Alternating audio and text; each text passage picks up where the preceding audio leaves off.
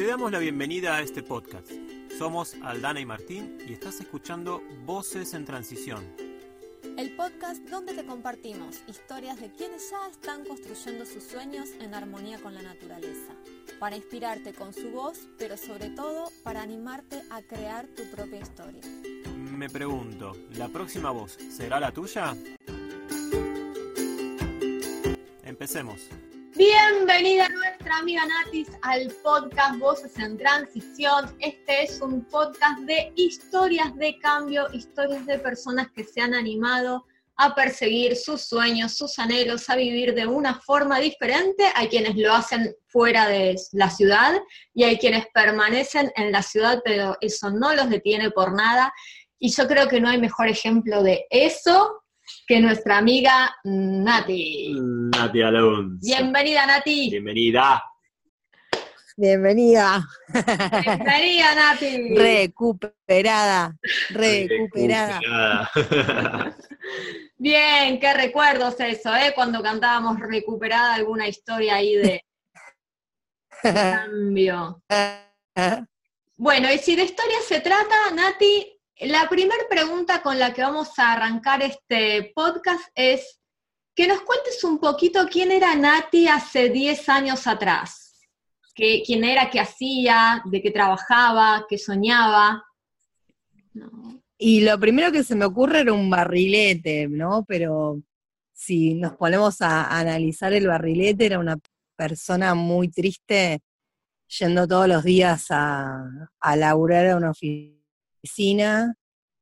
dejando a la nena que era chiquita con niñeras o con mis viejos o con niñeras y mis viejos, este, para que la cuiden, para calzarme los taquitos, el pantaloncito de vestir e irme en bondi con un estrés terrible. Entonces, el barrilete era como la, forma de, de, zafar un poco de, de toda esa opresión, básicamente. Bien, ¿y a qué te dedicabas, Nati, en aquella época? Y trabajaba en oficinas, trabajaba en emergencias, en empresas de emergencias médicas, sanatorios y todo lo que tenga que ver con la salud, eh, atendiendo llamadas de emergencias o despachando ambulancias, en contacto todo el tiempo con gente que la estaba pasando mal, porque si estás con un dolor o si un familiar tuyo eh, tuvo un accidente o se infartó, obviamente ibas a estar atendiendo de mal humor, eh, va, eh, llamando de mal humor a una empresa de emergencias y maltratando al otro, ¿no? Exigiendo, llorando. Así que bueno, yo estaba del otro lado del teléfono, este, respondiendo, intentando conseguir camas. No, no, no estaba bueno lo que estaba haciendo. Para nada. Intenso, Alonso. Sí, estaba pensando lo mismo, la misma palabra, Martín Santiago. Intenso. Eh, realmente. ¿Y qué, ¿Y qué pasó? O sea, un día, ¿qué pasó? Porque las cosas han cambiado. Eh, sí, sí, un día estaba en la compu como loca mala, googleando, no me acuerdo cómo sería en ese momento que se googleaba, pero no me acuerdo ni siquiera si era googlear, este, y empecé a conocer lo, primero un dejo de permacultura con lo que era huertas, quería armar una huerta en mi terraza. Justo ese año este, vi, un, bueno, vi un taller de ustedes eh, que daban de deshidratador solar o de horno solar, no me acuerdo, y me anoté en ese taller corría el año 2011, y, al, y, al poco tiempo, y al poco tiempo se hizo el primer encuentro nacional de permacultura. Así que se hacía justo el día de mi cumpleaños, el 11 de noviembre, y no me pareció mejor idea eh, que festejar mi cumpleaños ahí, sola pero acompañada, ¿no? O sea, sin mi gente, sin lo que era mi gente en ese momento, pero sabiendo que estaba segura que quería ir ahí estaba segura que quería ir al primer encuentro de permacultura. Este, bueno, Martín te puede contar, el primer contacto que yo hice con él fue eh, a través de, creo que del Facebook, y le pregunté cómo era, eh, porque era ahí en Sierra de los Padres, casualmente, y yo no sabía con quién me iba a encontrar, así que escorpiana, conspiranoica. imaginé que iba a terminar tipo, ¿cómo se llama esta película? Eh, la de los Hostel. Hostel, ¿Viste? eh, tipo Misery. Hostel que se iban de viaje y terminaban todos muertos. Así que creo, eh, es más, lo encaré así a Martín, ¿viste? Le dije, mira, yo no sé quién es la gente que va, no sé si voy a terminar en el medio de, de la sierra como en hostel. Churrasco de croto. De hecho dijiste, a mi hija no la llevo, voy yo. A mi hija. Claro, tal cual, tal cual, si muero, muero sola. Pero bueno, igual, Nati, o sea, vos trabajabas también en un lugar que recibías eh, llamadas de emergencia, o sea, Claro, bastante, bastante bien lo tuyo. Podrías haber viajado haciendo el, son- el sonido de la sirena todo el viaje, o sea, tranquilamente íbamos a perdonar, ¿entendés? O sea, está todo Sí, bien, esta chica trabaja en emergencias. ¡Woo! ¡Woo! No, todo bien, Alonso. Sí, ahí me acuerdo que, que Tincho me dijo, no, quédate tranquila que son referentes muy grosos. Este, bueno, de hecho, viajamos con Uriel Escano en el auto, nos, nos juntamos todos, digamos, un grupito de los que habíamos ido al taller de, de ustedes, y viajamos en los autos con, con Uriel Escano, que era como el referente más grosso que había por lo menos acá. Así Sí, que ahí me era sentí, el más conocido, sí. Así que ahí me, me sentí un poco más, más tranquila. Eh, de hecho, al principio mi familia pensaba que estaba metida en una secta. de verdad, de verdad, me hablaba, me hablaba mi vieja, me hablaba mi hermana, y me decían en qué secta te metiste, este, porque no entendían lo que estaba haciendo. Y me decían, vos sos muy, a vos te pueden influenciar muy fácil, vos sos muy débil de carácter y te vas a meter en una secta. Y yo decía, aquí yo me voy a hacer, a meter las patas en el barro, pensaba, ¿viste? Este, pero bueno, eso fue como mi primer encuentro grosso con la permacultura, fue ahí, viendo, viendo cómo crecía también la gente. Estaban los chicos de, de Mar del Plata que tenían, no sé, 20 años. En ese momento, la, la nave Tierra era, ¿cómo eran que se llamaban los chicos Eh, antes? la, la Estación. permacultural, sí. Era muy chiquita, sí. Todos La eran muy estación permacultural. Pero tenía, tenía otro nombre antes, me parece. No, después estaba eh, Nave Tierra MDQ, pero Y eran chicos re chiquititos, a- armando un diseño. eran, eran chicos muy, muy ¿Estaba quién? No, bueno, estaba Bachi con la Nave Tierra MDQ, y, pero la estación era... Eran muy chicos, eran muy chicos y tenían un bocho impresionante. Che, Nati, eh, Sí. volviendo atrás de nuevo, ¿no? Tal cual. Esta, esta chica que trabajaba mm, en donde no quería y eso, ¿con qué soñaba?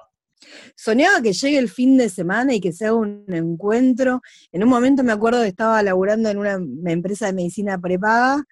Lo único que deseaba era que llegue el fin de semana para ir a alguna minga, a hacer lo que me gustaba, a, conectar con la naturaleza, a poner los pies en la tierra. Yo laburo con comida na- naturista hace muchos años y yo me iba a la oficina con la lanchera y en ese momento hacía milanesas de soja y me iba con la lanchera, una lanchera con frutillas, era ridícula, y, y me iba con la lanchera y la comida que les vendía a la gente de la oficina también. Y a mí me, agobiaba ir a la oficina. Yo llegaba de laburar nueve horas y me ponía a hacer milanesas rellenas. Este, y un día pasó que, que bueno, empe- empecé a hacer el círculo de estudio con ustedes y empecé a estudiar coaching. Y llegó un momento donde ya la cabeza me estallaba, era, era 100% infeliz. Eh, no podía, no, realmente no podía ya con- continuar con esa vida. Y me acuerdo que me reuní con Pía y con Andrea Kestenbaum eh, y me comieron la cabeza toda una noche. Cortá con eso, cortá con eso, cortá con eso, y el lunes mandé el telegrama de renuncia. Eh, yo dije, bueno, de acá a 15 días, porque tenías que mandar con 15 días de preaviso y bla. Dije, bueno, me banco 15 días más trabajando en la oficina y me acuerdo que me pedí médico y no volví nunca más. Nunca más. Me fui a hablar a recursos humanos, le conté lo que quería hacer. Eh, ellos me dijeron, mira, si estuvieras acá en Puerto Madero te compramos todos los días. Este, Sí. en la oficina, digamos, la, la principal estaba en Puerto Madero. Y nada, y em- me, no, primero le pedí a mi viejo que me tarjete un freezer. mi viejo me tarjeteó un freezer, jamás se imaginó que yo iba a renunciar ahí. Este, y, me- y llegó el freezer y ahí mandé el telegrama de renuncia. Y mi- mis viejos se querían morir, pobre. no podés ser tan hippie, ¿cómo vas a hacer? Perdés la prepaga, perdés estabilidad, ojos. vacaciones, ¿qué vas a hacer con la nena? Era una hippie con galeno. Con Galeno, bueno. Este, claro, laburaba ahí.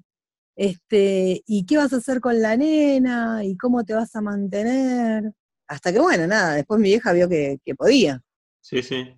Igual al principio barrileteás un poco, te digo, ¿eh? Eh, no es Al principio es como que dejás el sistema, este sistema que te agobia y decís, bueno, hago cuatro milanesas, descanso una semana, hago cuatro milanesas, descanso otra, hasta que te vas equilibrando. Comida no iba a faltar, o sea que yo pagaba los impuestos y En comida había.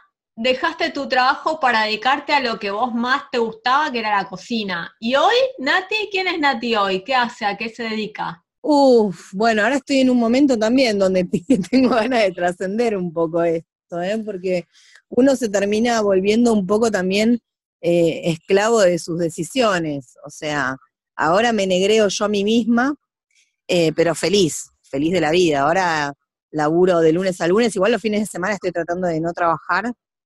Lo que pasa es que cuando uno emprende, hace todo Mm. y soltar, eh, por lo menos la parte de producción, es lo que a mí más me costó.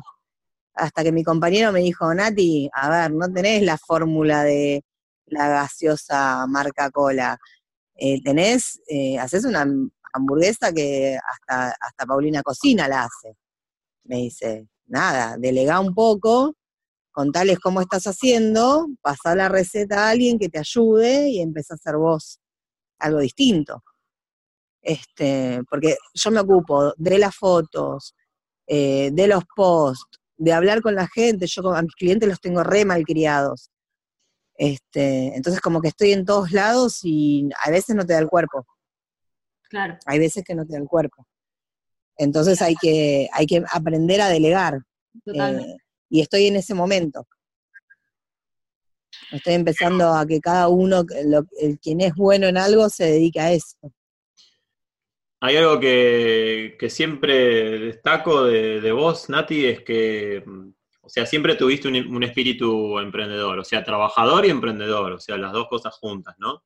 Eh, y siempre le buscaste la vuelta para seguir haciendo lo que querías hacer. O sea, en ningún momento, más allá que decía, bueno, cuatro milanesas descanso, cuatro Siempre. milanesas descanso, pero siempre buscaste la vuelta, siempre trataste de innovar, siempre trataste de juntarte con alguna persona para poder hacer algo superador a lo que estabas haciendo. Eh, te has reinventado muchas veces, eh, has tenido éxito y has fracasado Sí. otras tantas, pero sí, así sí. todo te, ha- te has mantenido y en Uy, la cantidad de- relativamente pocos años. Yo me acuerdo que venías a, a los talleres que daba yo y bueno, y ofrecías algunas cosas también ya desde ese, desde ese punto, ¿no? Pero la, te superaste Sí, constantemente. sí, sí, sí. Sí, sí, imagínate que, eh, no sé, abrí cuatro, cuatro veces, abrí el delivery, que siempre por H o por B se pinchaba, eh, y no importa, yo creo que tengo una cuestión astrológica también, ¿viste? La luna en Aries es esa que te hace ir y boom, te la das contra la pared y bueno, volvés. Y Me haces de vuelta y te vas a otro lado, o sea, yo no... me ¿A qué? de nuestros carneros que se la daban pumba contra el... Ah, Claro, claro. La luna en Aries hace que no me importe, o sea, yo no, no, te- no hago un duelo cada vez que cierro persiana, Ujú. no hago el duelo. Eh, bueno, listo, busco otra cosa, me fijo, sigo, ¿viste? Ujú. Me, me han tocado un montón de cosas, Tincho, o sea, he, he pasado eh, cáncer, o sea, y, y se- seguí laburando. Sí.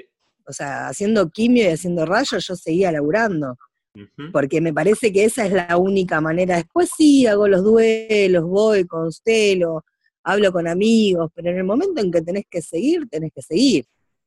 O sea, si, si, si te está chupando la marea, ahí tenés que nadar, porque si te, te rendís, fuiste. Este, entonces sí, está bueno reinventarse, está bueno no, no, padecer, ¿por qué a mí me pasa esto? ¿Viste? Se sigue. Y ahí están esos brazos de hierro que tenés, porque ya lo has dicho, o sea, has, has seguido con tu sueño, has seguido trabajando cuando muchos hubiesen bajado los brazos, o ver la manera de, de empezar a otra cosa, digamos, ¿no? Pero vos seguiste, y un poco la pregunta que sigue es esto, ¿no? ¿Cuáles son los desafíos que, que superaste para estar hoy acá, en, e, en este presente, digamos, ¿no? Y bueno, un poco ahí nombraste tu situación. Y sí, desafíos pasé muchos.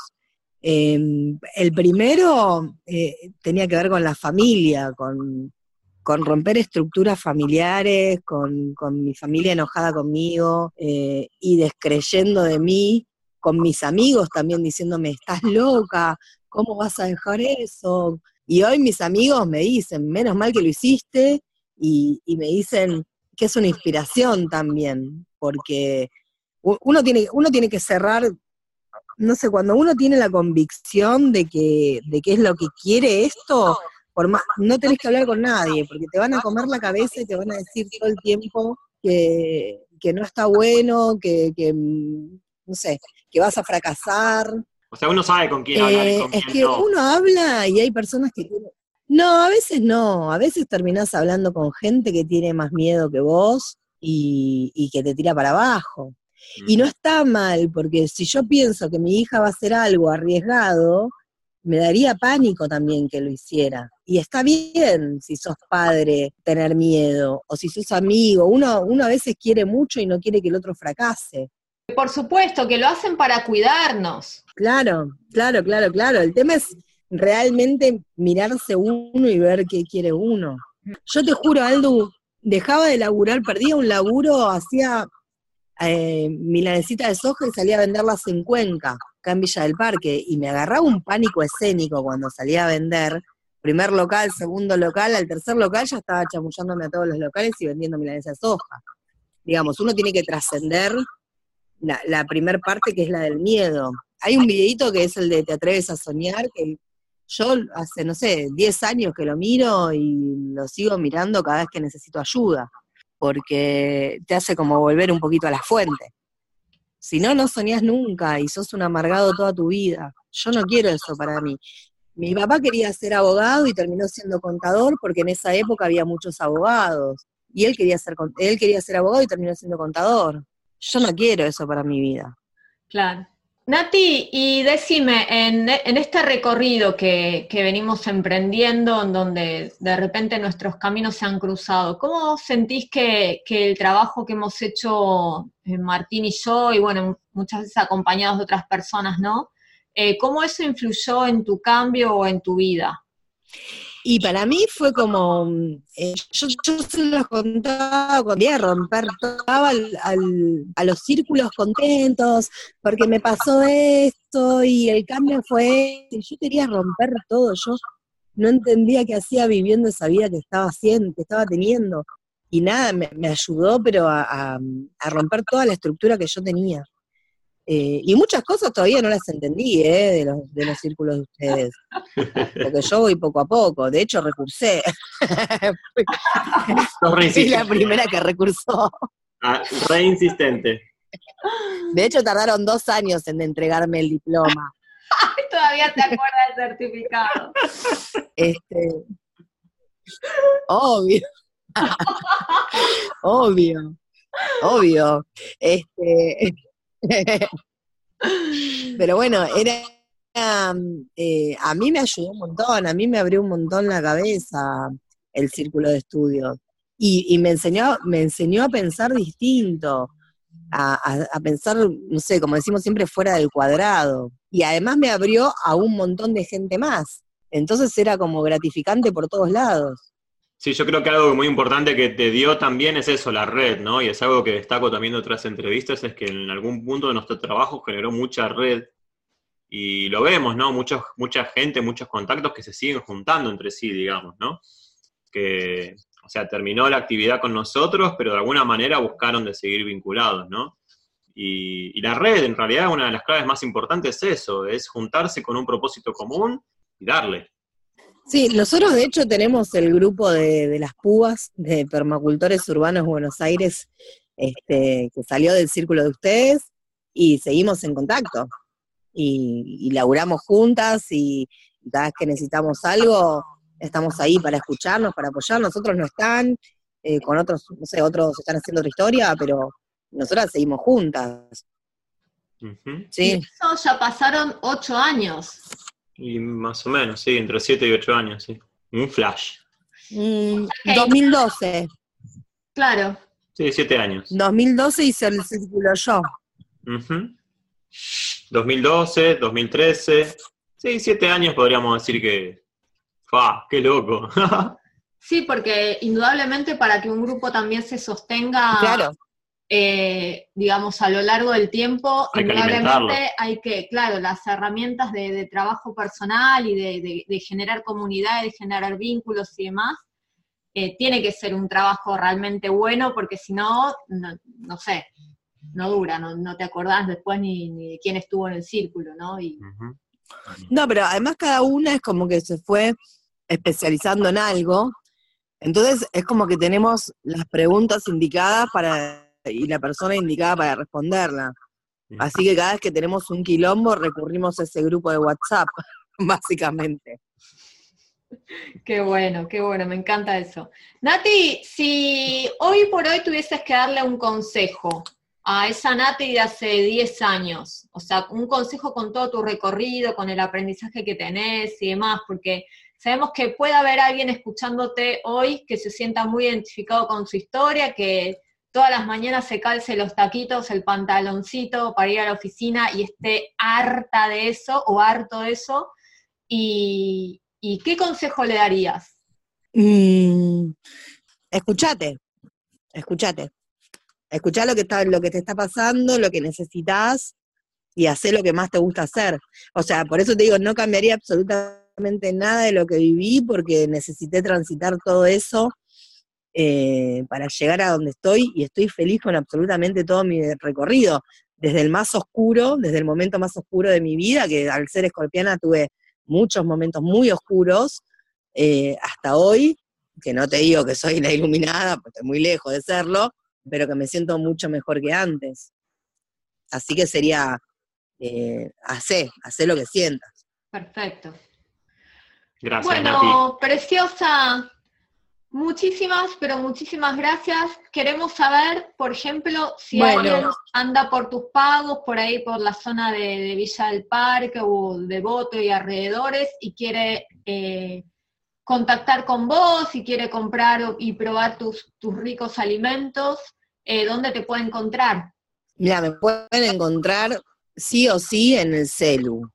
Bien, Me pasa mucho con mis clientes que no es únicamente eh, que me contactan para comprar comida. Hay gente que realmente no entiende dónde está parado, no sabe para dónde ir. Hay muchos cocineros que no saben cómo arrancar eh, un emprendimiento solo. Yo tengo como toda la información de- del camino que estoy haciendo que está a disposición de cualquiera. bien, Así que no solo para, para comprar comida, sino bueno, si querés hacer un camino diferente al que estás haciendo, charlemos. Charlemos y, y como, tuvi- como charlaron conmigo en su momento este, Pía y Andrea, y me dijeron cortala por acá y tenés que ir para otro lado. Bueno, charlemos a ver para dónde tenés que ir. Soy una gran creadora de emprendimientos también, no solo soy una cocinera. Me encanta armar negocios. De hecho, ahora cuando suelte un poco más la cocina, voy a empezar a estudiar en la escuela de negocios más perra que exista, pero para hacer el bien, para agarrar todas sus herramientas para hacer negocios lindos.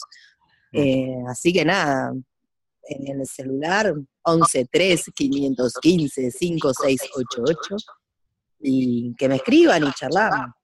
Genial, genial, Nati, me encanta. Sí, Nati es una multipotencial que tiene muchas betas y me encanta porque las combina todas. Combina la cocina con el negocio, con el coaching, combina con todo lo que fue aprendiendo y transformando en su vida y todo eso lo aplica en su cotidiano. Así que una, una gran mujer realmente. Gracias, Natucha. Muchas gracias, Nati. Un abrazo muy Ay, gracias, Aldo. Te quiero, los quiero. Y hasta aquí el podcast de hoy. ¿Querés aprender permacultura holística? ¿Querés empoderarte para dar ese paso? ¿Querés cambiar tu historia por una que merezca ser contada? En www.permaculturaholística.com te ofrecemos cursos, talleres, charlas y mucho contenido para aprender lo que necesitas. También podemos ayudarte a través de nuestras mentorías, consultorías y asesorías personalizadas para diseñar tu transición de una forma integral teniendo en cuenta todos los aspectos de tu vida. Como siempre decimos, la transformación real y permanente en el tiempo es de adentro hacia afuera.